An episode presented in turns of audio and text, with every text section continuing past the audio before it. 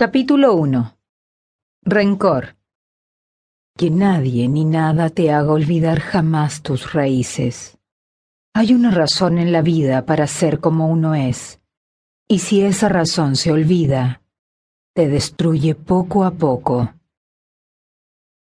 Permaneció de pie con los puños cerrados en un gesto de crispación, los ojos muy abiertos dirigidos hacia Sara, luego Mateo, Antón, todos y cada uno de los que allí estaban. Ni siquiera la eterna alegría picajosa de Carlo retumbó en el salón, ni un leve sonido, ni un gesto. Los cristales de la lámpara de araña tintinearon levemente sobre ellos. Eran dos hombres angustiados, enfrentados y separados por la mesa. Dos hombres que de niños habían sido amigos, cómplices, hermanos, pero que hacía años que no se hablaban que ni siquiera se miraban por la calle, que se temían. El silencio se hizo eterno. Solo se oyó un suave sollozo de Sara y un suspiro de Samara, a la que Dominique le pedía calma, aferrando su mano bajo la mesa. El resto observaba. Unos a Antón, otros a Alexander. Silencio. Angustioso y eterno silencio. ¿Tan difícil era para ti mantenerte alejado de mis hijos? inquirió Alexander furioso. ¿Acaso no eran suficientes ya? ¿Tanta necesidad tenías de vengarte de mí? Mi hija tiene dieciocho años. Golpeó la mesa y ésta vibró con intensidad. Yo nunca me he querido vengar de ti, Alexander, contestó Antón. Tus hijos están aquí porque así lo desean. Padre. Mateo se incorporó. Aquí no, por favor. Alexander le dirigió una mirada desafiante y apretó la mandíbula con fuerza. Tú. El odio teñía sus palabras. Debías proteger a tu hermana. Debías haberla apartado de todo esto.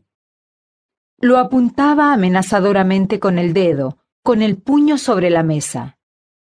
Te pedí mil veces que no te acercaras a esta gente. Formaste parte de lo que reniegas, dijo Antón. No entiendo tu odio, no entiendo tu miedo. ¿Acaso fuimos nosotros los que te hicimos daño? Ni siquiera me miras por la calle. He soportado tu arrogancia durante más de treinta años. Y ahora vienes a mi casa y me reprochas que que cuide de ellos, que me preocupe de tus hijos, de los hijos de tus amigos? Las sienes de Alexander empezaban a latir. Son mis hijos, maldita sea. gritó. ¿Tus hijos? repitió Antón. Mira el resto, Alexander. ¿Acaso no te suenan sus ojos? ¿Acaso no ves en ellos a los que fueron tu familia hace tanto tiempo? No tengo por qué escuchar todo esto. Oh, claro que sí. Antón pareció encolerizarse.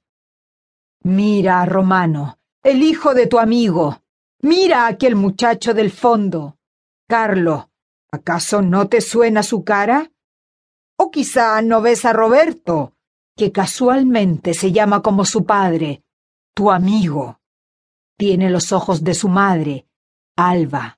Sí, la misma que te curaba las heridas de las continuas palizas. ¿También a ella la has olvidado? ¿Y no recuerdas a Eleanor y las horas que pasó a tu lado cuando llorabas desconsolado? Apoyó las manos en la mesa y bajó la cabeza. Todavía no sé qué te hicimos. No sé qué te hice, maldita sea. Alexander parecía a punto de estallar. Miró a su hija y luego dirigió una mirada inquisitiva al resto. Nadie abrió la boca.